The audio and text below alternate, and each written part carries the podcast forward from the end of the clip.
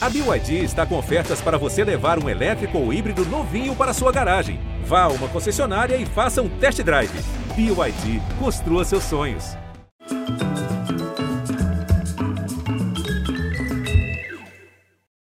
Olá, boa noite, muito bem-vindos. Ideais gostam de se apresentar em trincas. Foi assim com a Revolução Francesa, é também assim com as ideias da New Age Há 245 anos, o lema era liberdade, igualdade e fraternidade. Na nova era, a trindade é mente, corpo e espírito.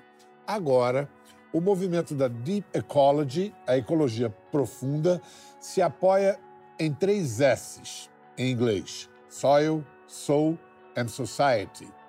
Terra, alma e sociedade. Ativista da ecologia profunda, o indiano Satish Kumar fundou uma escola na Inglaterra que propõe um aprendizado todo fundado no contato com a natureza. Essa escola já inspirou versões ao redor do mundo, inclusive aqui no Brasil. Ele e a parceira dele de ensino, a física Vandana Shiva, rejeitam a visão do homem como centro do universo. Para eles, o centro é a Terra. Ela chega a pregar uma agricultura que prescinda de toda tecnologia industrial. Eles também não acreditam ser razoável pensar no homem, indivíduo, sem o coletivo, sem a sociedade. A BBC classificou Vandana como uma das 100 pessoas mais influentes do mundo. O rei Charles tem um busto dela no jardim. Satush e Vandana compartilham uma visão holística do mundo, de interdependência dos humanos com tudo o que nos rodeia. A história de Satish pode ser vista agora, bem contada no documentário Teaching Nature Ensinando Natureza.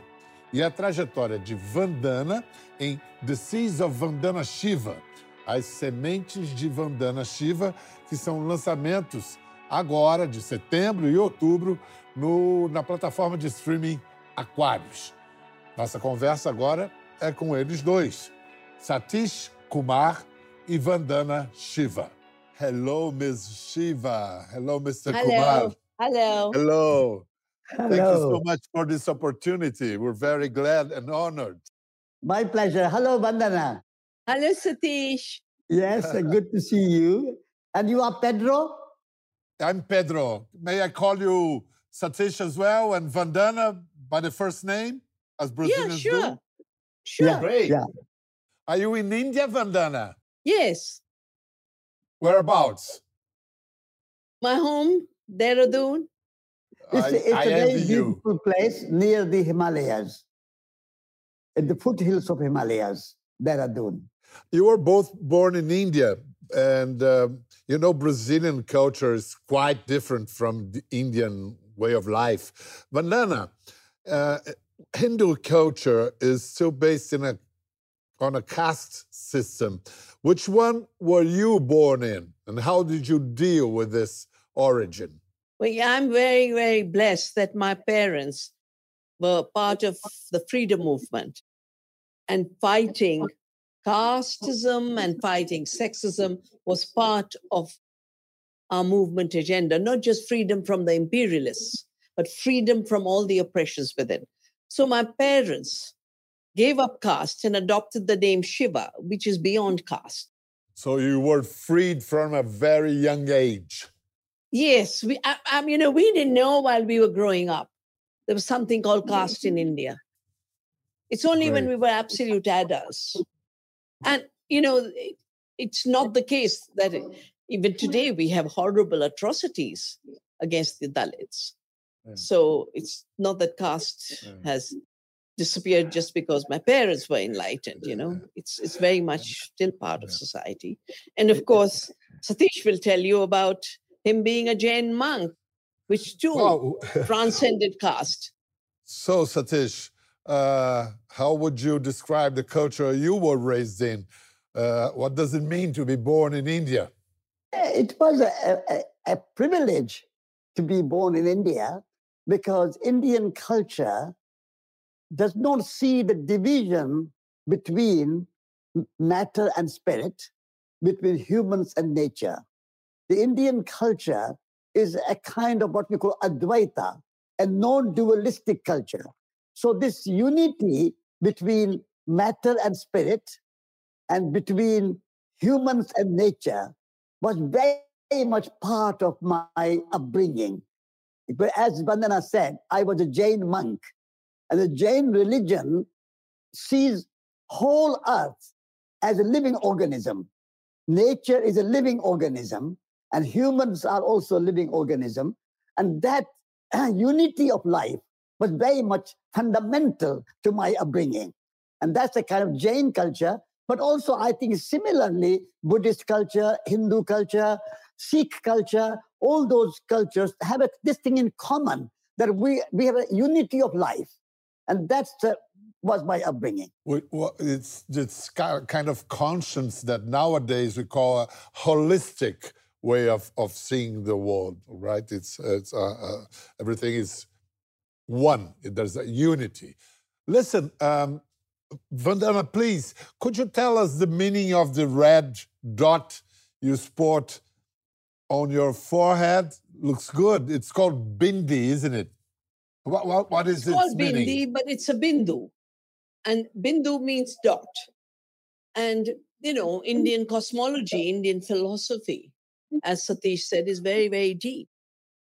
Um, it sees no division between the microcosm and the macrocosm, between us as persons and the cosmos. So we also realize that you can represent anything in many ways. One way you represent anything is with sound, and that's why the whole, uh, you know, role of the mantra, the sound, the om.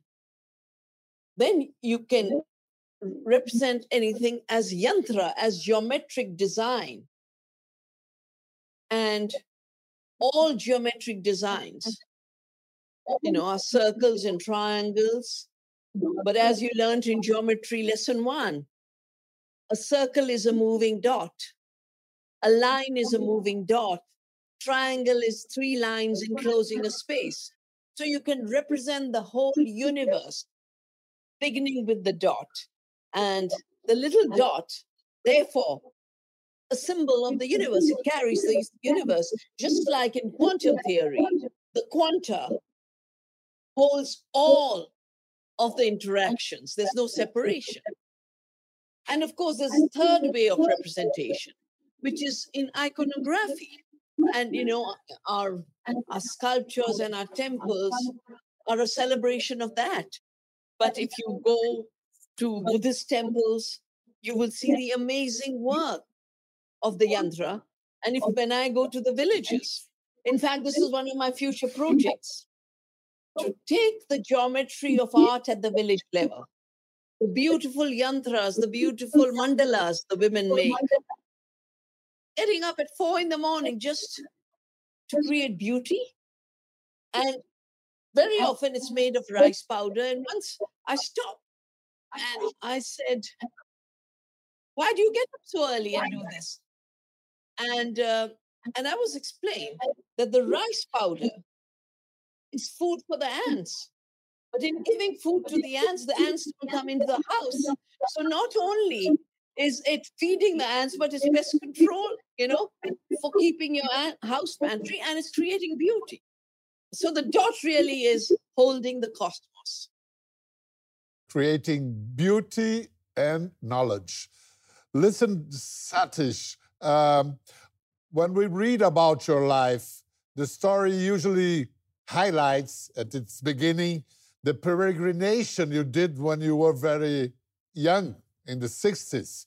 You've marched more than 13,000 kilometers across countries that had nuclear power, nuclear weapons. And this was during the height of the Cold War. Um, why did you do it? And what was the greatest lesson that experience uh, brought to you? Yes, um, I did that as a pilgrimage for peace. And when you do a pilgrimage, you walk. So I decided to walk from the grave of Mahatma Gandhi and I walked through 15 countries via Pakistan, Afghanistan, Iran, Azerbaijan, Armenia, Georgia, Russia, Moscow. And I was received in the Kremlin. And then I walked through Belarus, Poland, Germany, Belgium, France, and England. And then I sailed across the Atlantic and went to America and New York to Washington. So 15 countries and two and a half years. And I did that because we want, my friend and I, we were two together, and we wanted to see peace in the world. Not only nuclear disarmament, but also all other armaments. Because we are a small global village and the whole of humanity is one. We can live together peacefully. We don't have to see each other as enemies. America is enemy of Russia, or Russia is enemy of um, America, or Europe, or China, India, all the countries. We can all live together in peace. But also, I wanted to make a peace with nature. The way we are treating natural world is also like a war against nature. The way we are destroying our rainforests, the way we are treating animals and putting them in factory farms, and the way we are treating our soil and using soil like, like, a, like a, just a resource for the economy. So I wanted to make peace with nature and see, treat nature as a living organism, which is sacred nature. And so also I wanted to make peace within ourselves, in our own heart. That without peace in our heart, we cannot peace, make peace in the world. So peace within, peace with all people, and peace with nature.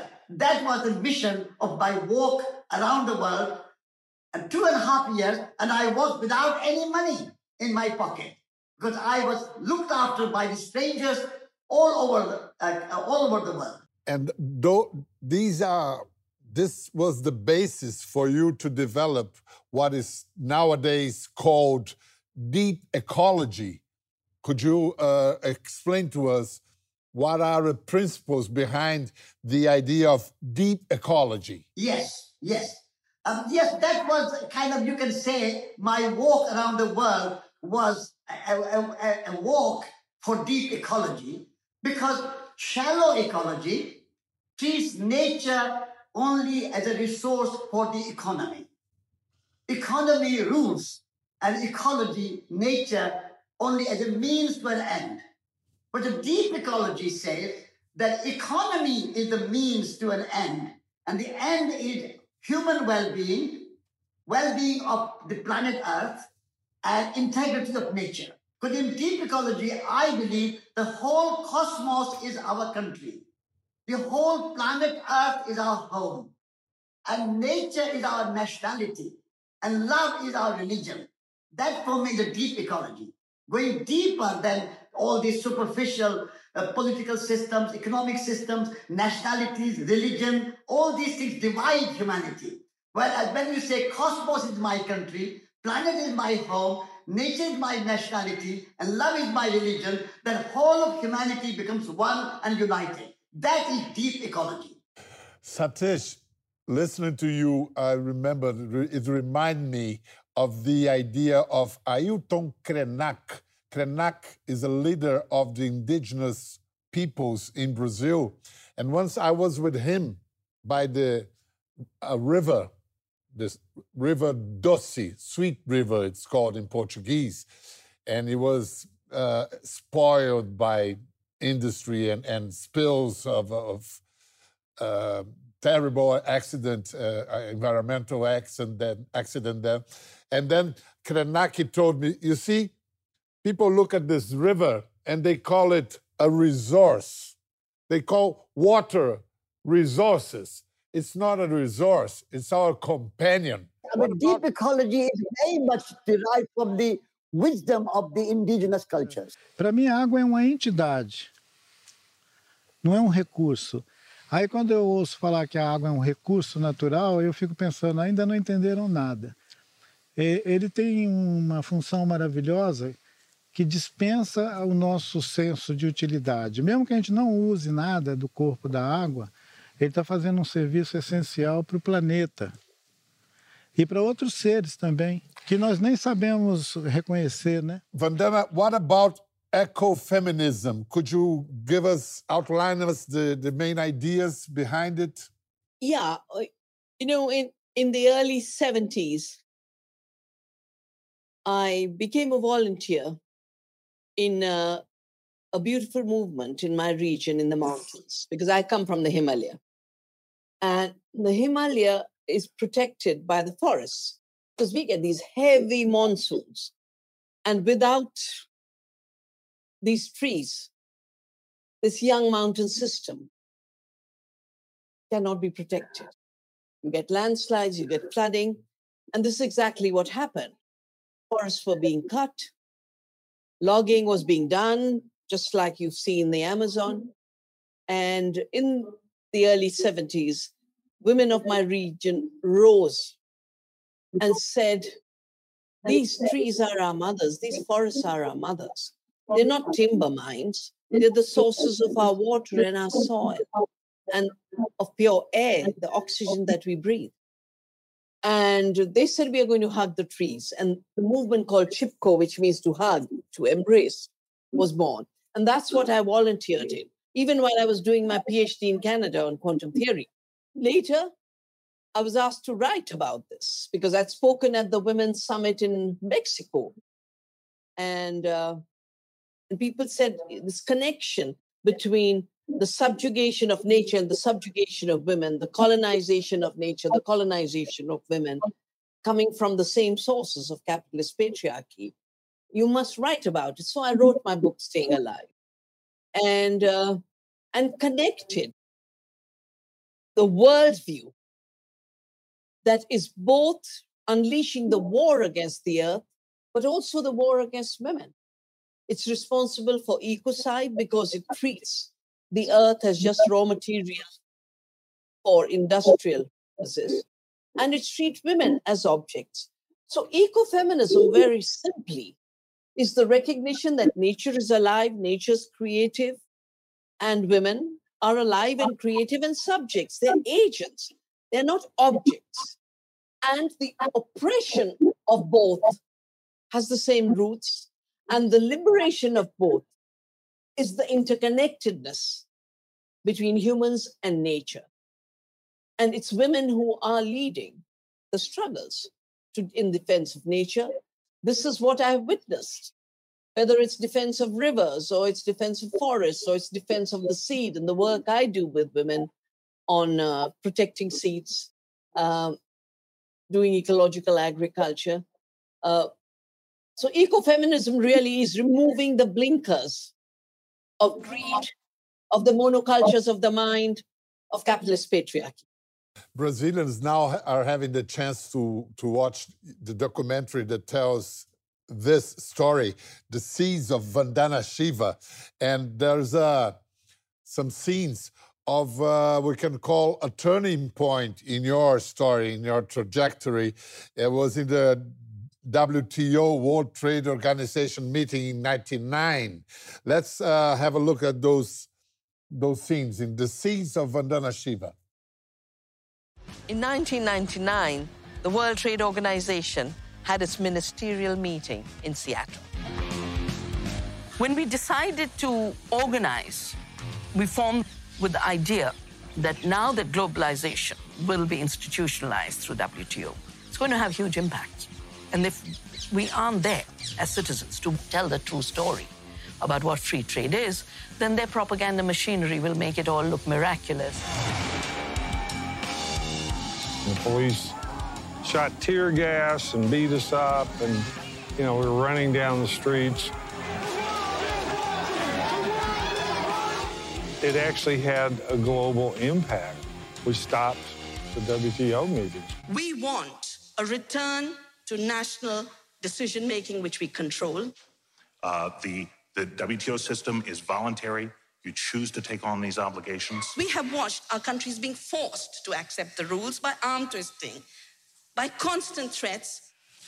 It's wrong to believe that world trade rules are just for the big players, for the global corporations. The rules of intellectual property rights were written to protect the Monsantos, These are not rules for the environment and people. These are rules for monopolies.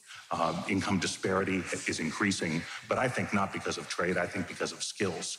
I assume he's thinking that Monsanto has the right to take over control over seeds because it has high skills, and the rest of the farmers having low skills can disappear from the planet. Yeah, one could uh, suppose you would rest your case, but this was just the beginning.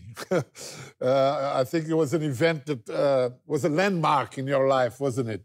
The landmark was two years before when I was invited to a meeting on the new biotechnologies and the corporations, the chemical corporations, which are also poisoning Brazil. Uh, they said now we must own the seed. Uh, and we'll do it through genetic engineering and taking patents on life, which in effect meant they were saying, we are creating life. And I found it so wrong. I said, no, I do not accept patents on life and I will resist. So I, I started to look, uh, and they said we want a world order in which patents on seed will be the only way and seed saving will be illegal for the small farmer. I said, saving seeds is our duty.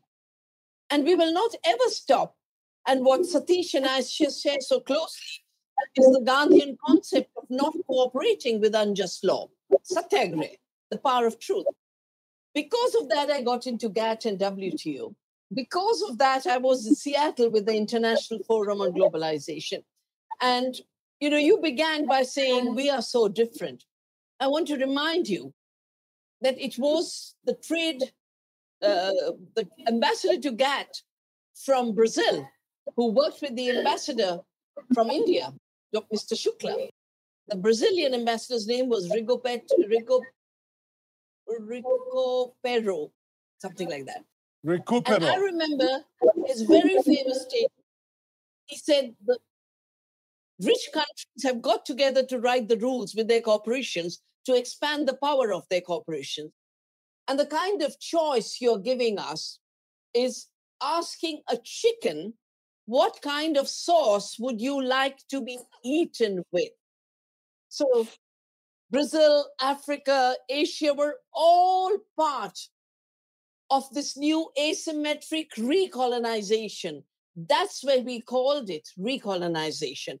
And Seattle was a very, very important step. And the police in Seattle showed the way. Before that, no protests at police. After that, there's no protest where there is no police. And uh, showed that we've entered a new age of corporate rule, where corporations rule the world, and where democracy comes in the way, then the state must be used in military operation. And that's when I wrote then the my book, Earth Democracy, that the only way we will be able to resist the system peacefully is by combining our power with the power of nature.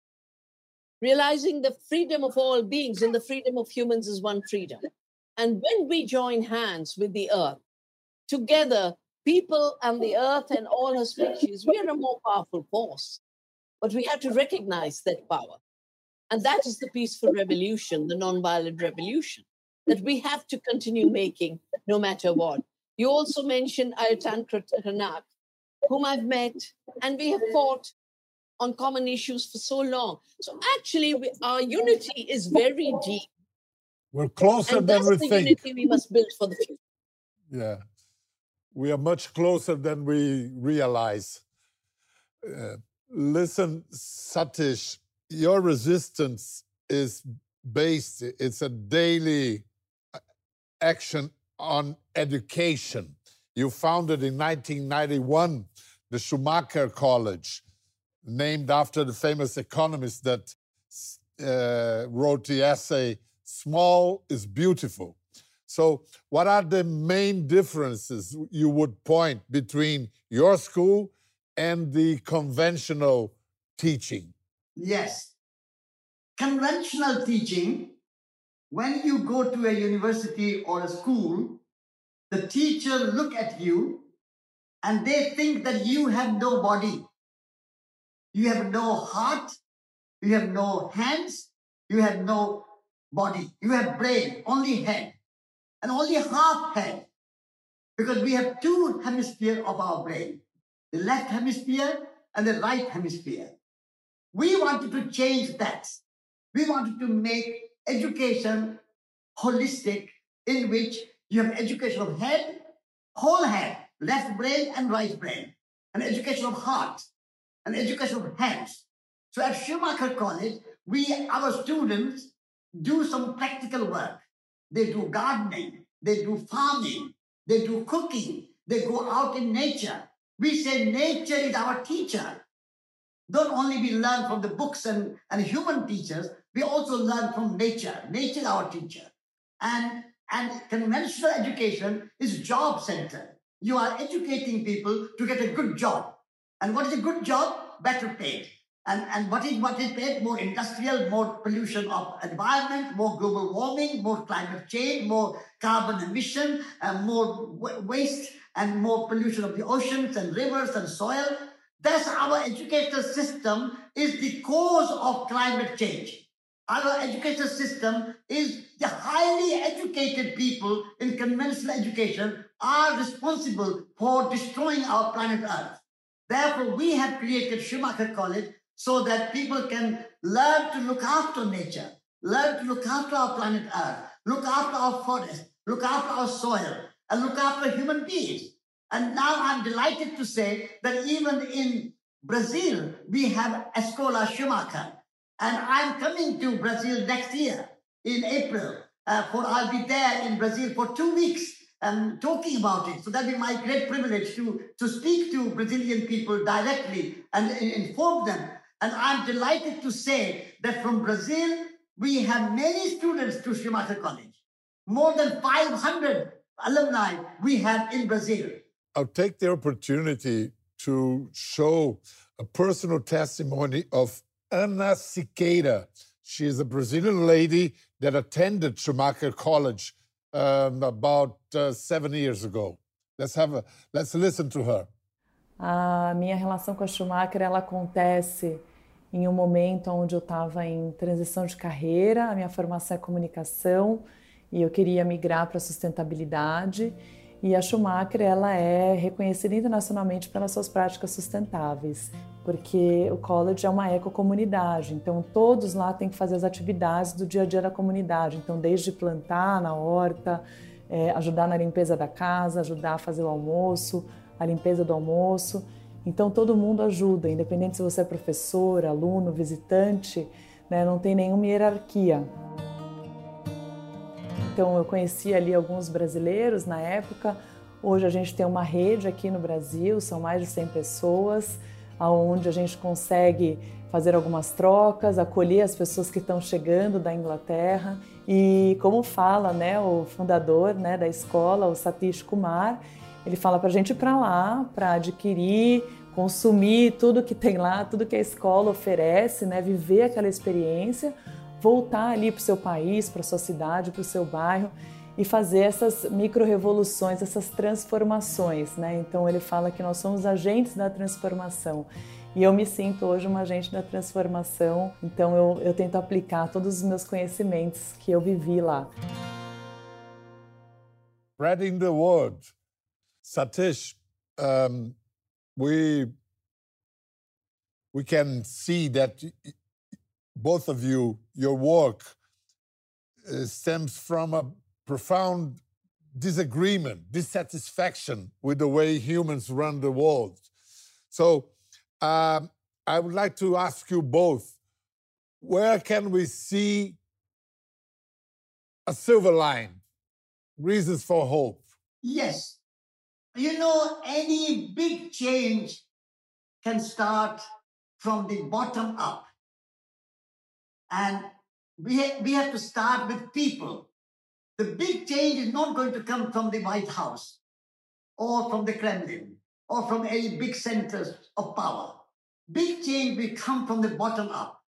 And so at the moment around the world, people are realizing that the way we live on this planet Earth is not healthy. We have to live in a more harmonious way. Grassroots movement, and we can all be the change that we want to see in the world. We have to start with ourselves, and then we have to communicate this change to uh, other people through music, through books, through speaking, through examples. And then we have to join other people together and create a big movement. So this is a way to bring about a big movement. Be the change, communicate the change, and join others to change together. Because all our thriving and flourishing is mutual. No one person can change the world. Vandana and I are doing our best. But we have lots of people working with us, supporting us. So be the change, communicate the change, and join others to change, and then change will come. Thank you so much, Satish Kumar. I, am looking forward to meet you personally next year in Brazil. And I hope Vandana Shiva, please come to see us in Brazil as well. It will give us great joy. Thank you so much for the conversation today. Take good care of yourselves and and of ourselves as well, as we've been doing. Thank, Thank you. you. Thank you. Thank you. Thank Goodbye. you. Thank you for your uh, good question. Obrigado. Thank you, Pedro. And looking forward to seeing you next year in Brazil. So do I. Thank you so much. Quer ver mais? Entre no Globoplay.